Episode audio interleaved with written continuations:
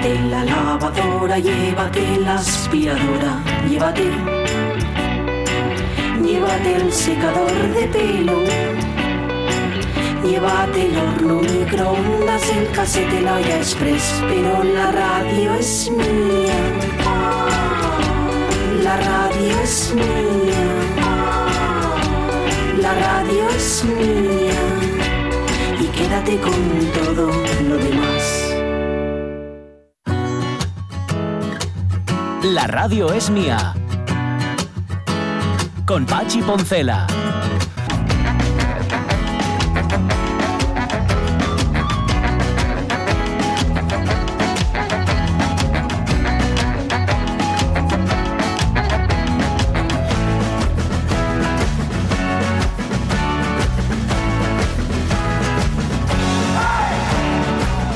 12 y 13 minutos de la mañana, tercera hora de la radio es mía, todo bien, todo sele, todo tranquilo. Llegó la primera, ¿notaste algo? Suena bien, ¿eh? el cambio de estación. Furor. Furor. Ah, qué bien, ¿no? qué, qué- estupendo. Em, bueno, sube la música. Sube, sube, sube a ver qué pasa. Sube ahí. No he dado ahí. más datos, No, ¿eh? no, por eso. Estáis todos ya pensando. Porque tenemos mucha imaginación. Claro, ya, ya os conozco, Y ya. tú no, también lo que tienes es eso, que tú, la, tú te yo dedicas a excitarla, incito, incitarla. sí. Sí, mejor incitar que, que excitar. No, yo, a ver, no noto gran cosa. Esto lo notan sobre todo los alérgicos, al polen, a las gramíneas, Eso a dicen, lo sí. que sea. Porque Jorge, tú eres asmático pero alérgico no, o sí, o también. Sí, sí, sí, sí, todos También, los ¿eh? extras. Ah, qué bien. Sí, sí. Completo, ¿eh? sí, sí, sí, alérgico al polvo, a las gramíneas. Sí. Pues eso, todos los extras. Un chollo. Ya, un joyín, ¿eh? Sí, sí, qué maravilla. Qué Sí, estupendo. Bueno, pues nada. ¿Y has notado algo ya del cambio de la estación o todavía no? No, de la verdad es que de, de momento no. eh, por- cosas. Uy. Tenemos un día, tenemos un día ahí Sí, con la sí. cobertura. con, ¿no? con- con la alergia, claro. Ya, ya, ya, ya, claro, claro. Bueno, eh, es un día raro hoy de coberturas. Por cierto, a César Alonso que nos ha llamado que no encontraba cobertura por Prau, que, an- que anduvo buscándola. Sí. Ya me imagino al propio César Alonso con, con una red de estas así buscando, ¡eh! A ver si pillo la cobertura. Es que además mm, eh, eh, escribí ahora que cuando se dio cuenta echó a correr a ver si se acercaba al siguiente poste. Ajá. ¿eh? Porque él tiene controlados los postes que le repiten la señal. Ya, ya, ya. sí, no como Pero no llegó Ya. al filo de las 12. Pero a ver, pues fíjate que ayer era el día, que todos los días son el día, ¿eh? porque todos Sí. los lunes es estupendo charlar con él, pero hoy era el día en el que todavía más. ¿No? Por, por razones obvias. Sobre todo para conocer los pros y los contras, pero bueno, el lunes tendremos tiempo a, ¿Contras? a hablar con él. ¿Contras? Eh, Contras, del ¿Tendrá único, que- contras? el único que le veo es el de los truébanos, es lo único Ya, que puede ya, ser así más preocupante. Pero o, bueno, no sé. puedes vender la miel de truébano con una cosa más Ya, especial miel aún, de truébano, si cabe, sí, ¿no? Sí, sí, claro, que inventen un poco, ¿no? Que no sea todo así tan ala. Bueno, las 12 y cuarto. A ver, eh, Alex Chilton dentro de un rato. Vamos a escuchar buena música. Eh, Don Lupe eh, dentro de un rato también con nuestro Carlos La Peña, con nuestro moderno de otros tiempos. Eh, hoy no tenemos agenda de cine y ya no la vamos a tener salvo excepción u error porque a partir de mañana comenzamos sección nueva, que son las películas de Ramón. Ramón y sus películas, la podríamos llamar la sección, no tiene nombre definitivo todavía, pero es que todos los martes nos va a regalar una eh, historia relacionando el cine, el cine universal, el Sí. español, el asturiano, el de cualquier lugar del mundo, pero con el Principado, con Asturias. Porque ya sabéis que por aquí pasó gente muy, muy ilustre y otros que no lo eran tanto. Asturias es un plató estupendo para Sí. cualquier rodaje. Hay mucho cine hecho en Asturias. Hay muchos cines con historia aquí en Asturias. Bueno, pues toda la semana nos va a traer una historieta y la vamos a contar aquí, en la radio mía. Lo cual nos parece un lujo, un lujo inmerecido, por otra parte, el poder tener a Sí. Ramón de colaborador y sobre todo eso, que nos cuenta algo tan específico, ¿verdad? Como es como es esto que tenemos más cerca y que forma parte de nuestras vidas. Seguramente habrá muchas historias que no conozcamos y que él nos va a descubrir. Y nos parece maravilloso. Y, y otras tantas del... Ah, Que, ay, ¿Viste. ¿Viste los chiles que tengo aquí? Ya los vi, pero no me atreví a preguntarte. Son dos bolsitas con... Pero son chiles... mm, eh, Estos, chile, chile. estos son de lo de pico, Eso pica mucho, pica, ¿eh? pica, pica Ya. hasta morir. No, ya no puedo. No puedo, me encanta, ¿eh? Cada vez que lo miro me hace la boca. Sí, pero tú, te- ¿tú aguantas mucho el picante entonces? Me encanta, sí, sí, sí, me gusta mucho, mucho. Te los han traído de México, no me digas más. Sí, sí, Directos, sí. ¿eh? Ahí sí, ahí sí que sabe. Pues nada, le pondremos picante hasta ahora. Bueno, Lucía López Santos está para eso, ¿eh? ya la conocéis.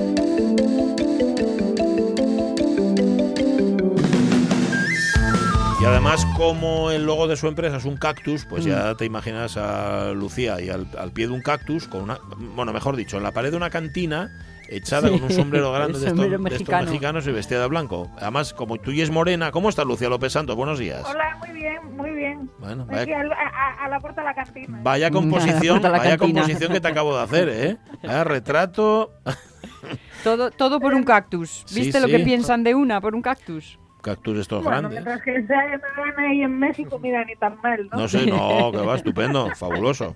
Claro eso que es sí. cierto, eso es cierto. Bueno, Lucía López Santos, sabemos, sabemos que teníamos algo contigo, que teníamos una, una pregunta que te habíamos hecho, una Pero- consulta, una duda. Que nos has pencolorado. No nos acordamos, eh, así fundamentalmente. ¿Tú sí te acuerdas o no? Tampoco. Hombre, por supuesto, Oh. por supuesto. A mí me pedís y yo escucho y retransmito después. Muy bien, muy bien. ¿Y de qué iba la cosa? Sí, por favor, a- recuérdanoslo.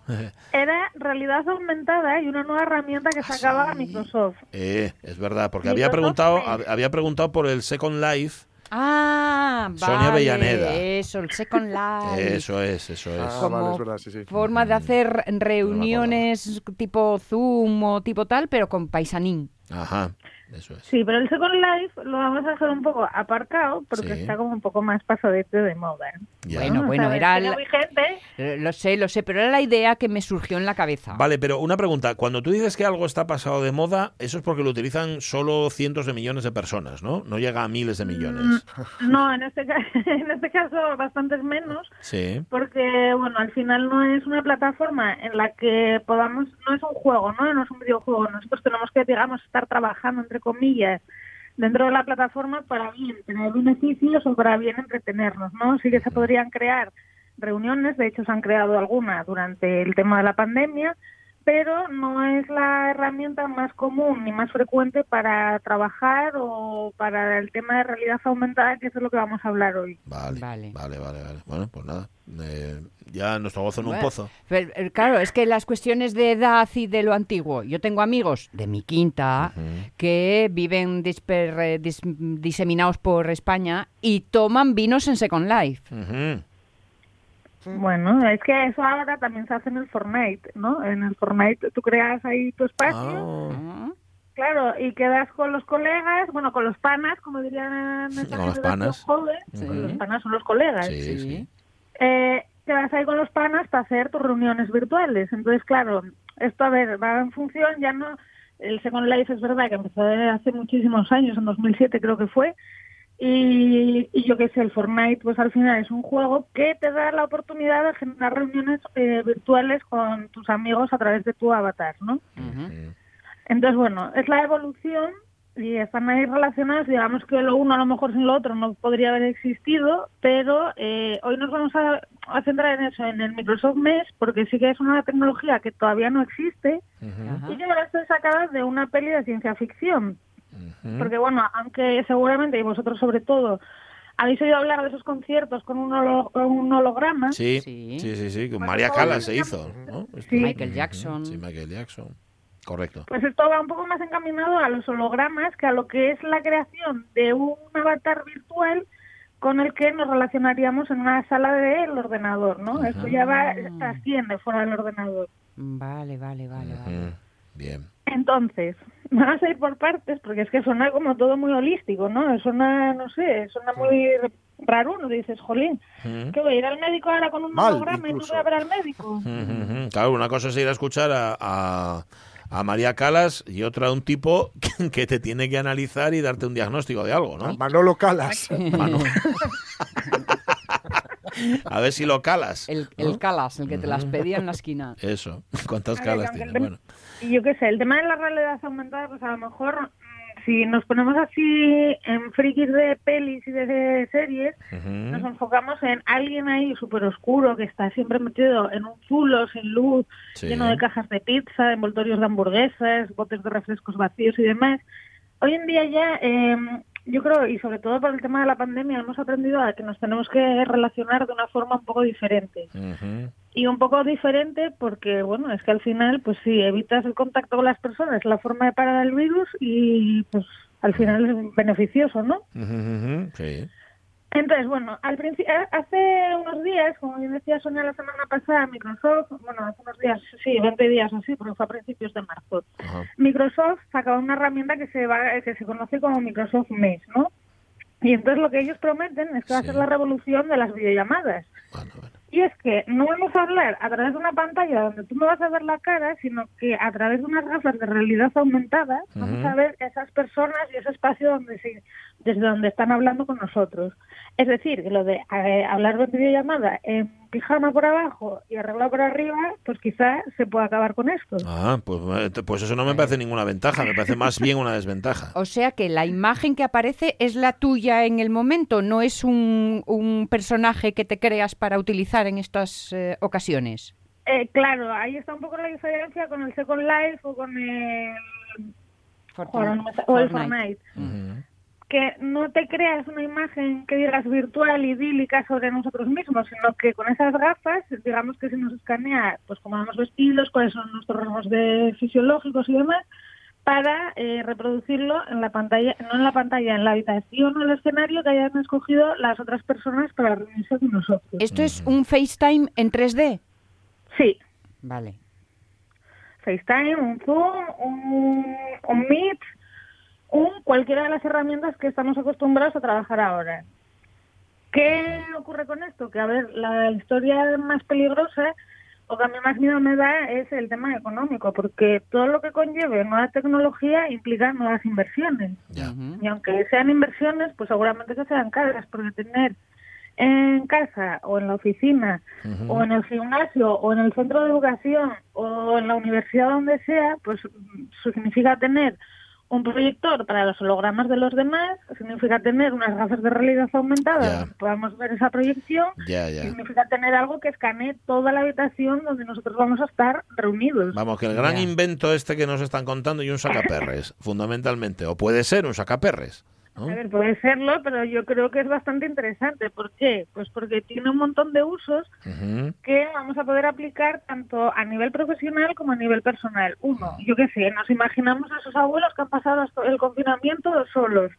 Yo a mis abuelas hace un montón de tiempo que no les veo, que no las veo, las veo por videollamada y demás, pues bueno, porque han aprendido a utilizar el móvil y puedo hacer una videollamada con ellas. Mi padre lleva ingresado dos meses y no hemos podido ir a verle. ¿Por qué? Pues porque, eh, sin embargo, pues te ayudas del móvil para poder contactar con ellos con esto pues haces que te sientas más cercano.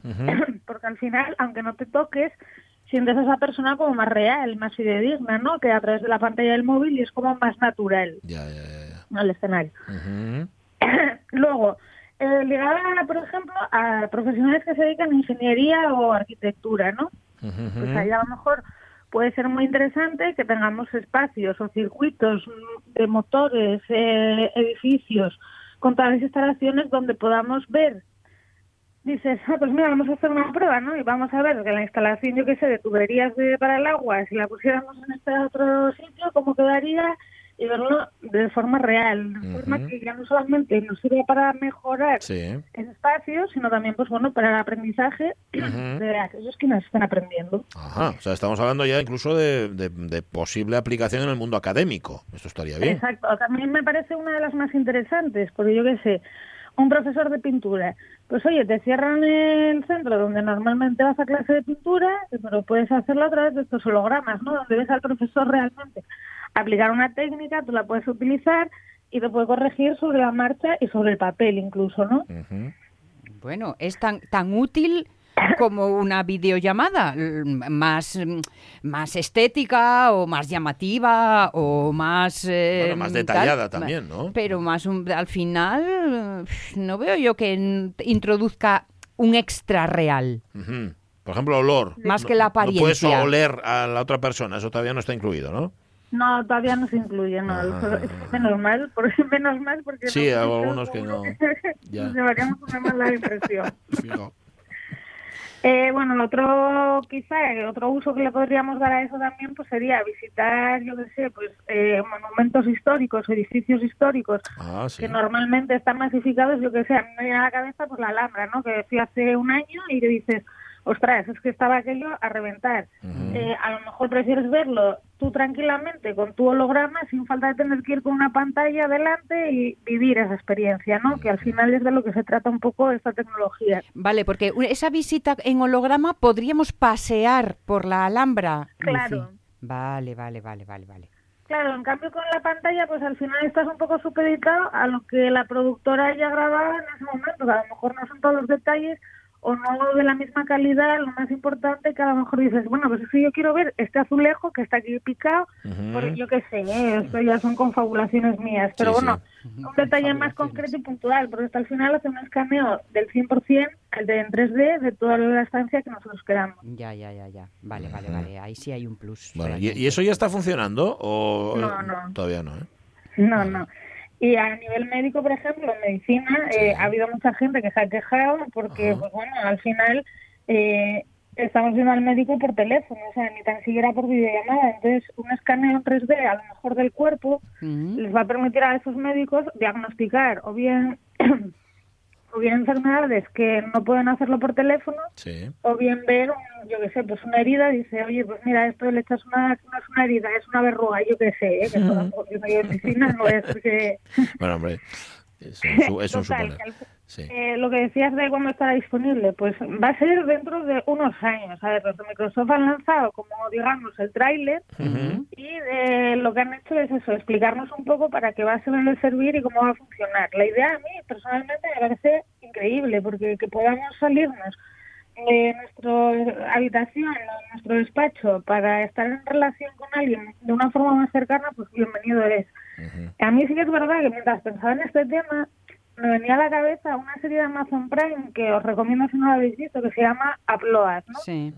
Que va de, se inventan un cementerio donde de realidad aumentada, donde antes de morirte justo, te descargan, eh, digamos, tu esencia en un USB. Ah, Y entonces tú puedes tener una relación entre la vida y la muerte, viviendo experiencias con esa persona que se supone que está muerta, pero no del todo, porque han descargado su esencia sí. y tiene su propia personalidad. Entonces, claro, dices, jolín, si esto de la serie, que parece una serie entre- es una serie entretenida y, de- y de- divertida, jolín, se lo puedes llevar a la vida real, no sé, al final vamos a tener que invertir mucho más en Mm. sistemas de la nube Ya. que a lo mejor en un ataúd. Nos hablaba de ello Juan Pastor la semana pasada, del transhumanismo. Sí, es verdad. Es verdad. Bueno. Em, vale. Llegará, ¿eh? Llegará. Llegarán Pues, y estarás tú aquí para contarlo, ¿no? Para anticiparnos o cuando, Esperemos que sí, no cuando sé todo si llegue. en físico o en holograma, pero Ya. bueno, esperemos que sí. Ya, ya, va a, cam- va a cambiar mucho. Oye, también puede ser, también puede ser que esto lo anotemos en la lista de grandes fracasos tecnológicos de la historia. No hay que descartarlo tampoco. Las, las gafas de Google, acordaos que iba a ser la superrevolución Sí, y fue... mira, por ejemplo. Se murieron solas, sin que nadie las matara. Todo esto le ves más, le ves más salida que a las gafas de Google, ¿no? A ver, yo esto que sí, yo esto creo que sí, más que nada, sobre todo para el sector educación y sector medicina. ¿Por qué? Porque es que para educación, que tú puedes tener a cientos de miles de ingenieros viendo un mismo motor para aprender cómo sobre, eh, sobre ese circuito, cómo modificarlo, o que, no sé, es que me parece súper interesante, ¿no? Y que las Mm, reuniones sí. de Zoom o de cualquier otra plataforma al final tienen un límite acotado de personas. Pero si esto solo depende de tener una tecnología, pues bueno, aunque sea cara al principio, seguramente como todo, Ujú. se acaba estandarizando y teniendo un precio asequible para todos. Estabas diciendo que esto es realidad aumentada, ¿no? Porque es, eh, la- lo que lo informático de alguna forma convive con lo real. Porque Es- la es- En realidad es aumentada mixta, porque combina las dos partes. vale, vale. Porque estaba pensando en tu visita a, a la Alhambra en realidad virtual, con gafas y todo esto. Y, y tiene que ser un- una visita preciosa. Y eso ya es mm, puede ser de uso cotidiano, ¿eh? Hombre, es que te ahorrarías, yo creo que la, el precio de la entrada, que es bastante carete, a ver toda la o por lo menos a mí me lo pareció, me dirán los eh, conservadores de patrimonio, Lucía está chiflada, esto pues, está no lo sé, pero bueno, a nivel consumidor me pareció un poco carete, dices, jolín, si esto puede abaratar los precios para llegar a ese interés cultural que tiene la Alhambra en este caso, digo la Alhambra, digo Covadonga, digo Sí, lo sí. que sea, ¿eh? Eh, al final dices, jolín, pues es que lo que hace es acercar la cultura a todo el mundo. Entonces, a Pues nivel sí. de educación, me parece súper interesante. Vale. Y yo a esta a este holograma puedo ponerla cuatro centímetros más alto. Más alta. Va, oye, ya puestos. mm, Eso, y ni trampa ni cartón. Con Life on Fortnite, ya para que ahí puedas idealizar tu figura y, y demás. No te preocupes que ya sacarán, esto quién dices que lo lleva Microsoft, ya sacarán ellos también. El que hace la ley hace la trampa. El- ya verás el cómo saquen extendido. también eso, eso, el extender. Sí. Microsoft Hombre, Extender. Eso es. Pues fijo, te compras esta aplicación y creces. Y es más guapo y es más alto. Y ya está. Sí, señor. Gracias, Lucia López Santos. Siga ahí A eh, vosotros. al- Un abrazo, a la puerta de la cantina. Un beso. Gracias. Tomar un tequila a vuestra salud. 12 y 33 minutos. Mira, a la salud de, de Alex Chilton, que ya, que ya se murió, Alex Chilton, ¿no? Sí, sí, sí, sí, se Vale, murió, se murió, pero bueno, es un tipo que la semana pasada habría, habría cumplido años. Bueno, años sigue cumpliendo, las velas no las puede soplar, Eso sí. desgra- desgraciadamente. Sí. Y la verdad es que aquí en España y aquí en Asturias especialmente dejó una huella bastante, bastante honda, ¿no? En todo lo que tiene que ver con el power pop, que se llama. Sí. Y la verdad es que vamos, vamos a recorrerle, dar tres saltitos Mm. o tres pasitos a lo largo de su carrera, que fue muy larga, eh, que son, yo creo, imprescindibles. La primera os va a sonar desde su primer grupo, que se llama The Box Tops, de Lera. Give me a ticket for an aeroplane. Ain't got time to take a fast train.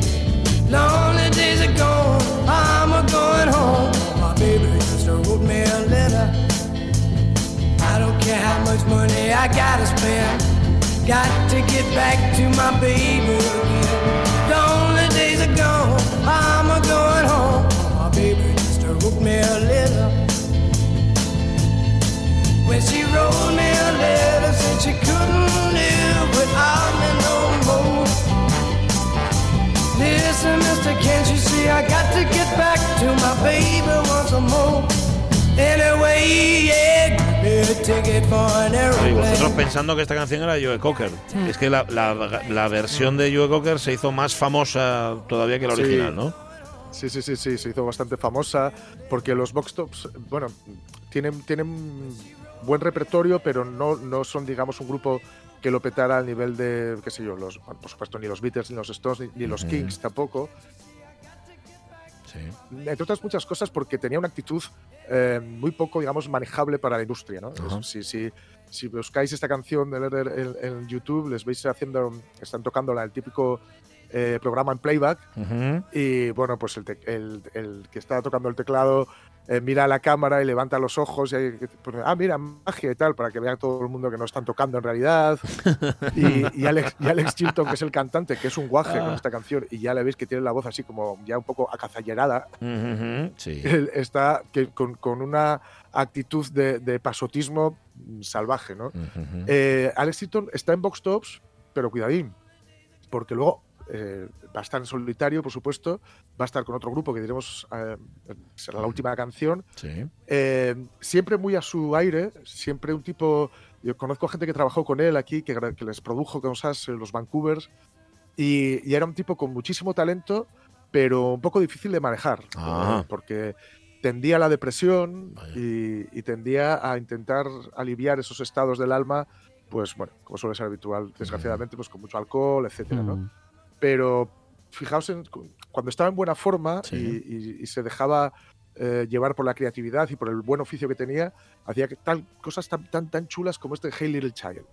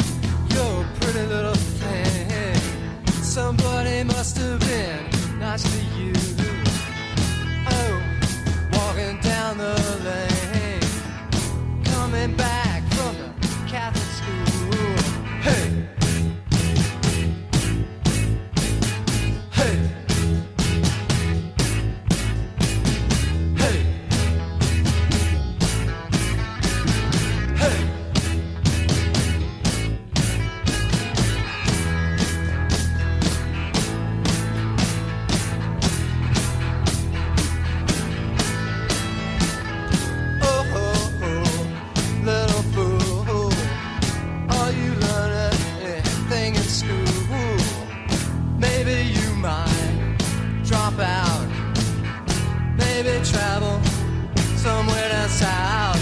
Hey, hey. Pues sí, por esas composiciones mentales que uno se hace, generalmente erróneas, yo pensaba que era británico y era, era americano, ¿no? Eh, Alex Chilton. Sí, sí, sí, él era americano. Pero era americano, pero sí es cierto que tenía mucha. Era muy británico. Aquí, podría La haber sido perfectamente alguien que, que Sí. compartiera local con Elvis Costello Sí, o, con, sí, Sí. cierto. o con Nick Lowe o con Joe Jackson, ¿no? Totalmente. Le- le- va mucho por, por- por ese palo. Ya digo, el- el- lo que se llamó el, el power pop, ¿no? Que era eh, este pop, o sea, respetar, digamos, las melodías, las estructuras del pop, aunque ya vemos que aquí a él le gusta experimentar, porque hace esta cosita con la batería que te pone muy Sí. nervioso y dices, dale ahí, te estás dando mal. Ese golpe no va donde tiene que ir. ¿no? Y, y digamos que eso, respetar un poco las estructuras del pop y sobre todo la melodía, pero darle una energía extra, ¿no? Y luego, por supuesto, a ver, este, aparte de en solitario, aparte de con los box tops, es uno de los de Big Star, que es uno de los eh, grupazos. Y, y yo lo siento porque es lunes, ¿no? Pero hizo la canción, yo creo, definitiva Sí. sobre, sobre precisamente la depresión, ¿no? Ahora que Ah. hemos estado hablando, que se ha hablado mucho sobre la salud mental, eh, hizo una canción que brevemente os digo, por ejemplo, eh, alguna parte de la, de la letra, Sí. eh, dice, eh, di que te das cuenta que todo el mundo se va, te van dejando, eh, dejando a los que se quedan atrás, todo el mundo va hasta donde pueden, no les importa, se paran las escaleras, Eh, dice, eh, ella está en su cama, todo el mundo se va, dejando a los que se quedan atrás, todo el mundo se va tan lejos como pueden, Mm. a ellos no les importa. Y esto es demoledor, eres una cara perdida, eres una mentira de ojos tristes, eres un holocausto. Y esta canción se llama Holocaust. Your eyes are almost dead, can't get out of bed, and you can't sleep. You're sitting down to dress, and you're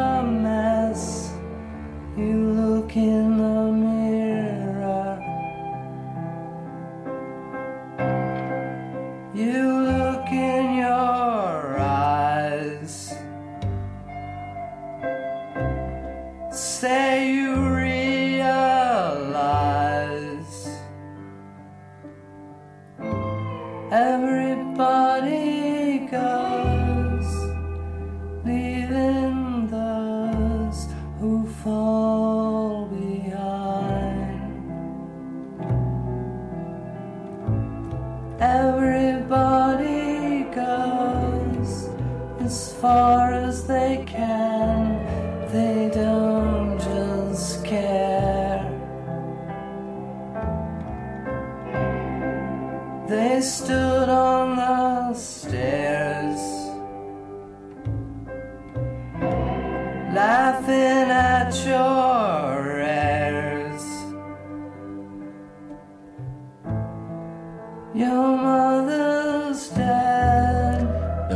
La letra, pero preciosa la canción, ¿eh?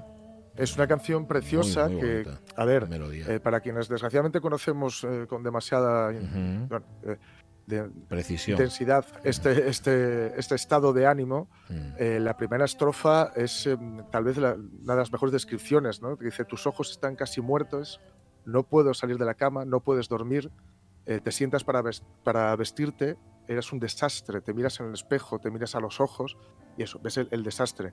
Eh, es increíble que alguien pueda sacar de todo ese dolor, de ese momento horrible, una canción tan preciosa. Sí. Pero bueno, es de estas canciones que solo con escuchar la voz ves que es totalmente cierto. O sea, que Ujú. es, Sí, una honestidad, como diría Andrés Calamaro, una honestidad brutal. ¿no? la, la de él para, para consigo mismo. Y esta es una de las cosas que tiene Alex Chilton, que es un tipo que componía mm, mayormente para él, para sacar aquello que, que- Sí. que tenía y luego, bueno, pues si el resto de la gente eh, también podía sacarle un poquito de provecho, utilizarlo para algo estupendo y, y también le- a él le valía para, para hacer giras y conocer otros bares, ¿no? que era una de sus grandes aficiones. Pues sí. Pero bueno, este Holocaust y, y todo lo que hizo con Big Star y lo que hizo con... ¿Qué demonios? Todo lo que ha hecho Todo. este tío merece la pena. Merece la pena. Oye, solo, solo dos preguntas. Una, hay una canción que se llama Alex Chilton, ¿verdad? No, Sí. no quiero equivocarme, Sí. que no sé de quién es. Y segundo, que hablabas tú sobre los grupos españoles en los que él influyó, con Sí. los que él trabajó. Sí, sí, sí, con toda la escena, eh, por ejemplo, eh, los Vancouvers que os citaba antes, que son de Madrid, del- lo del sonido malasaña, Ajá. y luego también grupos de León, y también eh, hizo cosas con, de- con Jorge, con el entorno de, de los Explosion, por aquí, Ajá, porque sí. bueno, él, él grabó aquí y produjo aquí y estuvo más o menos instalado en Madrid, en León, en Barcelona, eh, aquí Asturias también vino, o sea, era un, un tipo que tenía mucha relación con, con toda esta escena que tenía que ver, ya digo, con el power pop, sobre todo un poquito así, el rollo 60, porque él con los box tops pues era uno de los héroes, ¿no? De, de, de, bueno, de los 60 y, y era un, un tipo que además le, gustaba mucho trabajar con grupos eh, con- nuevos y con grupos que no conocía de nada, incluso de los Vancouvers, que son de Madrid, le hizo una versión de una de sus canciones que, bueno, no cabían en Los Vancouver, vamos, ¿no? todavía, lo están, todavía se lo están intentando creer, ¿no? Sí. Qué bárbaro. Y luego, sí, estaba buscando aquí, es de los Replacement, la canción de que se titula así, Alex Chilton. Sí, sí, sí, sí, Eso sí, es, ¿vale? sí, sí, sí. Em, Ya no puede soplar velas, pero sigue cumpliendo años, Alex Chilton. Everybody goes. Como Carlos La Peña, que tú conociste a Alex Chilton. Sí, sí, yo conocí a Alex Chilton. Anda. Vamos, le- le- lo conocí precisamente cuando grabaron el disco de los Vancouvers. Fíjate. Y terminé Ah, cantando con- mexicanas con con él porque Juan gustaban ¿no? mucho los corridos como a mí. Ah, sí. Claro, y aparte de- de- de- del rock and roll del bueno, del que hacía él. ¿no? Y, y, y vamos, y fumando cigarritos de la risa y estas cosas. ¿sabes? Eso para verlo por un agujerín. Sí, no lo grabasteis, eso no está grabado, ¿no? No, no, no, no, pero vamos, ya te digo, eran mexicanas, ¿eh? Que, Las canciones. Vale, vale. sí, sí, y Bueno, por eso no vamos a México, ¿no? Claro. Ah, a México nos vamos. Sí, señor. Modernos otros tiempos. Venga, tira. Porque anda que el día, el día que escriba sus memorias Carlos La Peña, Mm. a rodar cabezas. es que no me acordaré de nada. Bueno, pues vete, apu- vete apuntando la hora que todavía puedes. Bueno, si es que puedes, que no lo tengo muy claro. Bien, eh, un mes entero. Por cierto, Carlos La Peña, buenos días, que no te he dado los buenos Bueno, días. Buenos días, buenos días. Un mes entero con Oscar Alemán, acordaos, el argentino rey de la guitarra swing, vamos a cambiar de personaje, vamos a cambiar de arte, bueno, y hasta de siglo, pero vamos a quedarnos en América, en la parte más al sur de América del Norte, pero mucho más al norte que en el norte de América del Sur y, y de toda Centroamérica. En México, venga, ya está. El país más surrealista del mundo y uno de los que mayor producción de modernos de otros tiempos ha tenido, ya sean modernos autóctonos o importados. A ver, nuestro moderno de hoy es local. Es un artista nacido, criado, formado en México, que en su tiempo no tuvo gran reconocimiento, pero que su obra, que por cierto tardó bastante en ser explorada, y su mito le han llevado a convertirse, Carlos, en la imagen más conocida de México. Estamos hablando del pintor y grabador José Guadalupe Posada. Sí, además es posible que el nombre de Don Lupe, de José Guadalupe Posada, no sea conocido por mucha gente. Pero si hablamos de las Catrinas, de las famosas calaveras Sí. y esqueletos mexicanos que forman parte de la iconografía de la fiesta mexicana de los muertos, yo creo que la cosa cambia. Pues bien, aunque no sea cierto del todo, nuestro moderno es el padre de la Catrina, o, o como él la bautizó, de la calavera garbancera, porque fue el muralista Diego Rivera el que le puso ese nombre de Catrina cuando nuestro moderno ya llevaba dos, dos décadas siendo una calavera. Ajá. Bueno, vamos a empezar con un pero. Dices, a ver, que es considerado el padre de las cara- calaveras, perdón, aunque no sea cierto del todo. Es así. Sí, bueno, ya sabes que las cosas son de alguna manera Ya. y luego pasan a la historia pues como pasan. El Sí, rollo sí. este que ahora llaman esto del El, re- el relato. Sí, y, y luego está el, pues lo que yo me entere a la- de las cosas antes de contarlas y de cómo las cuente, y eso ya también es otro cantar, ¿no? Pero, pero en este caso tenemos en- que tener en cuenta que en vida José Guadalupe Posada no era un tipo muy conocido. Es cierto que sus grabados circulan y se venden, se venden muy bien, pero, pero no siempre van firmados. Posada, además, pues no es un artista que vende su, su subjetividad, sino un artesano que vende su obra, sus grabados, pues para vivir pues como otro que puede vender sus zapatos, sus tomates o su sombrero. Vamos, de hecho, él cobra un salario mensual, no cobra por obra vendida. Vamos. Y las calaveras y los esqueletos que, de nuestro, que nuestro moderno empezó a producir en 1889 y que no dejó de hacer hasta su muerte en 1913, pues ya existían antes. Sí. Todos los expertos coinciden en que las primeras hojas volanderas protagonizadas por, cala- por calaveras aparecen en 1872 de la mano del litógrafo Santiago Hernández. Y muchos además sostienen que nuestro moderno se decidió a explotarlos gracias al magisterio de su compañero en la imprenta del editor Antonio Vanegas Arroyo, del que luego hablaremos, de Manuel Manilla, del que recientemente se ha descubierto que fue autor de algunos de los grabados atribuidos al joven Posada. Posada aunque también hay que decir, hay que puntualizar que esta atribución no la hizo Posada y que se realizó muchos años después de su muerte.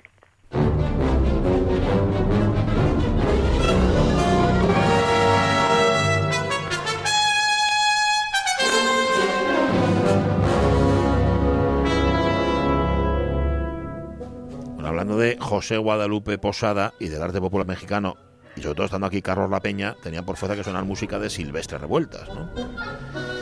Esto es la presentación de Las Tres Damitas, primeras representantes de los privilegiados, primer acto del ballet La Coronela, obra póstuma e inconclusa de Silvestre Revueltas. Y una que fue concebida para ser representada con decorados y figurines inspirados en la iconografía de nuestro moderno.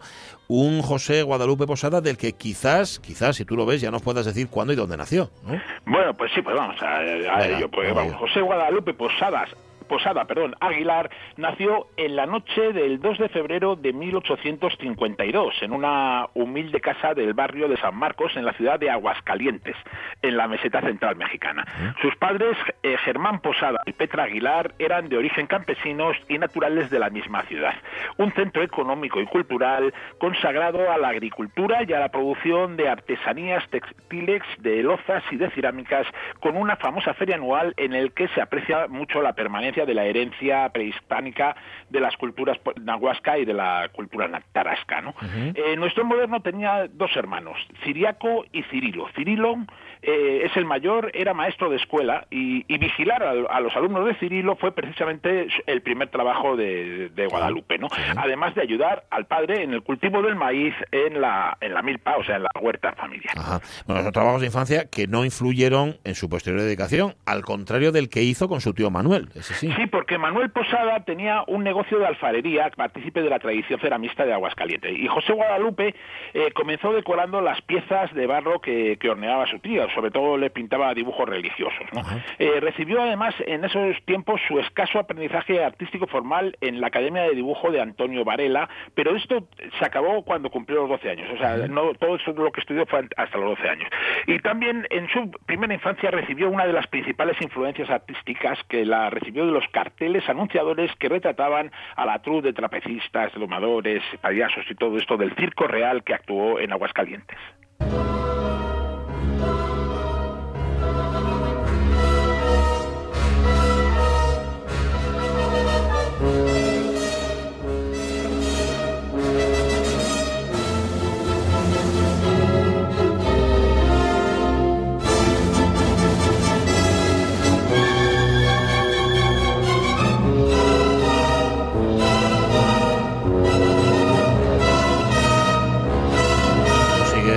La música salvaje para el ballet La Coronela de Silvestre Revueltas. Esto que escuchamos forma parte del segundo acto, Los Desheredados. Se llama El Peón. Con la coronela, la coreógrafa tejana Valdín von Falkenstein y el compositor de Santiago Papasquiero pretendían revolucionar la danza mexicana. También estaban allí en aquel proyecto el pintor Gabriel Fernández Ledesma, que construyó los decorados utilizando los grabados de José Guadalupe Posada, y el actor, director y coreógrafo eh, japonés Seki Sano, el llamado padre del teatro de México.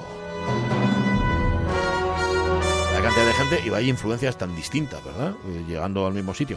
Pero volvamos con el inspirador del ballet, que fue nuestro moderno Posada, que tiene 15 años y ya figura como pintor en el padrón de Aguascalientes. Sí, vamos, y al año siguiente, en 1868, sabemos que comienza a trabajar como aprendiz en el taller de litografía de José Trinidad Pedroza. Pedroza es uno de los mejores impresores de todo México en ese momento.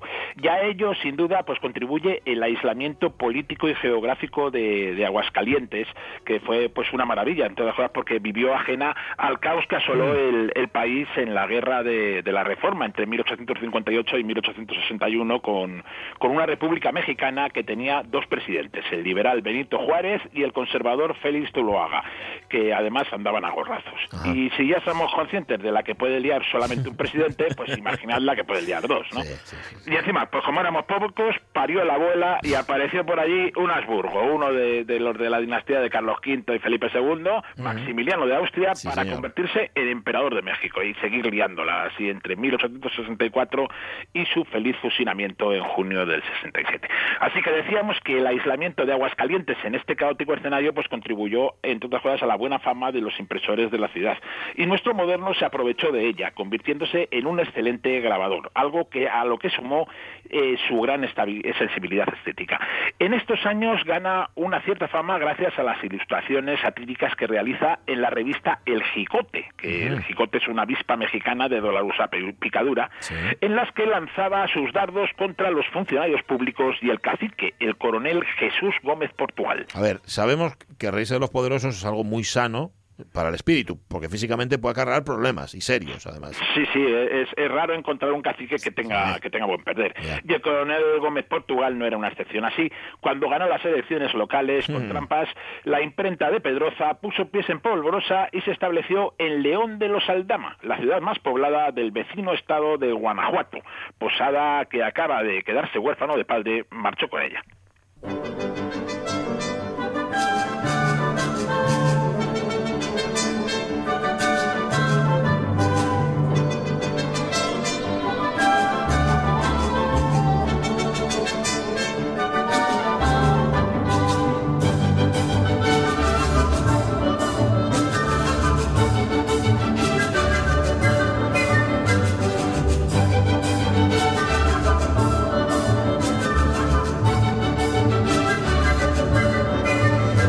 Metidos ahora mismo dentro de la pesadilla de Don Ferruco. Esto es el tercer acto del ballet La Coronela con El Peladito y la Gatita. Así se llama esto.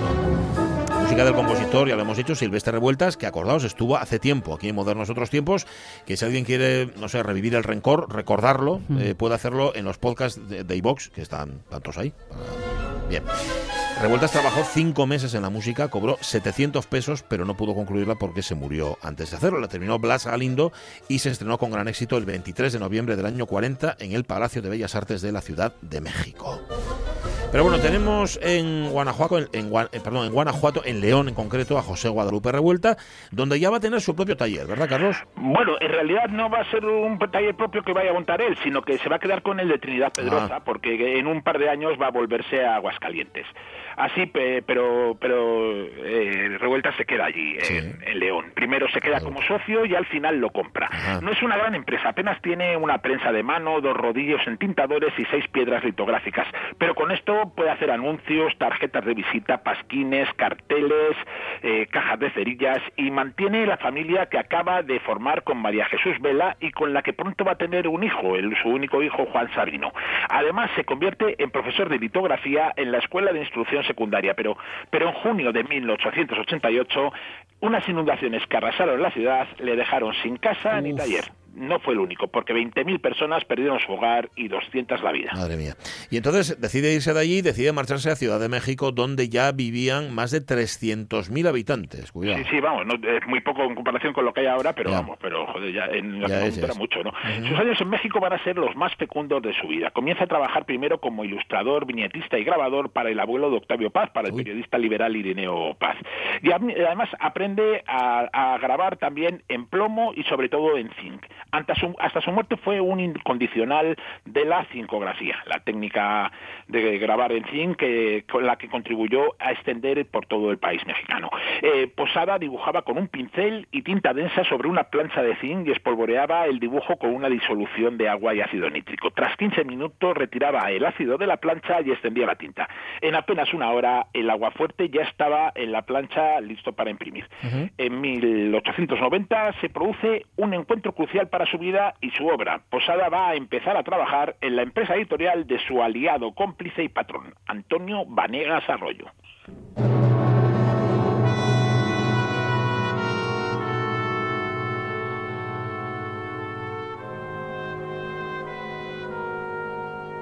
Estamos ya al final del ballet La Coronela de Revueltas. Esta es la cuarta parte, el juicio final y sus últimos episodios, los caídos y los liberados. Si alguien quiere saber más de la gestación de esta obra, le recomendamos un documental, el que firma Josefina Lavalle, La Coronela 1940, punto de partida, así se llama, que además está en YouTube, lo tenéis bien fácil.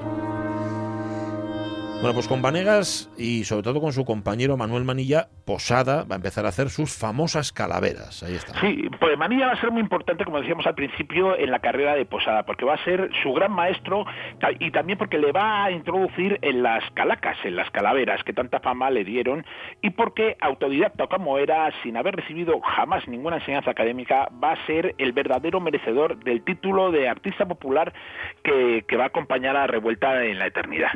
Sin duda, ambos lo van a, interpre- van a interpretar el mundo mexicano que vivieron tal y como lo, como lo sentían. Pero Manilla se jubiló pro- poco después de que Posadas empezara a trabajar con Vanegas y que y Vanegas va a ser el promotor, el representante y el empresario durante más de 20 años de Posada hasta que este muera. Ajá.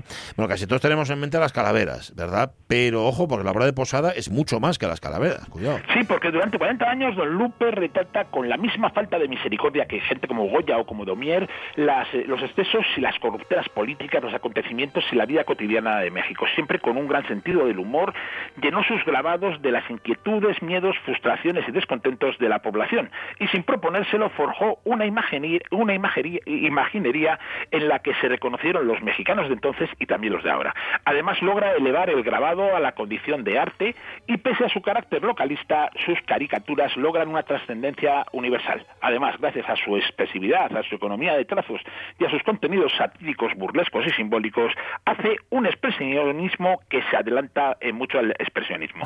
Eh, su producción es ingente, realiza media docena de grabados al día, o sea, lo que supone entre 15 y 20 mil diferentes a lo largo de su vida, a cambio de un sueldo mensual de apenas 75 pesos. Bueno, y pese a su futura inmortalidad, muere en el anonimato. Muere de repente con 60 años el 20 de enero de 1913, apenas un año después de que su esposa y su hijo hubieran muerto, con la Revolución Mexicana en sus preámbulos. Muere de una gastroenteritis provocada por su afición desmesurada a las bebidas alcohólicas y lo hace en el mayor de los anonimatos. Ni siquiera su editor se entera de la muerte hasta bastante tiempo después. Es enterrado en una sepultura temporal de la categoría más baja y siete años después es exhumado y sus restos arrojados a una fosa común.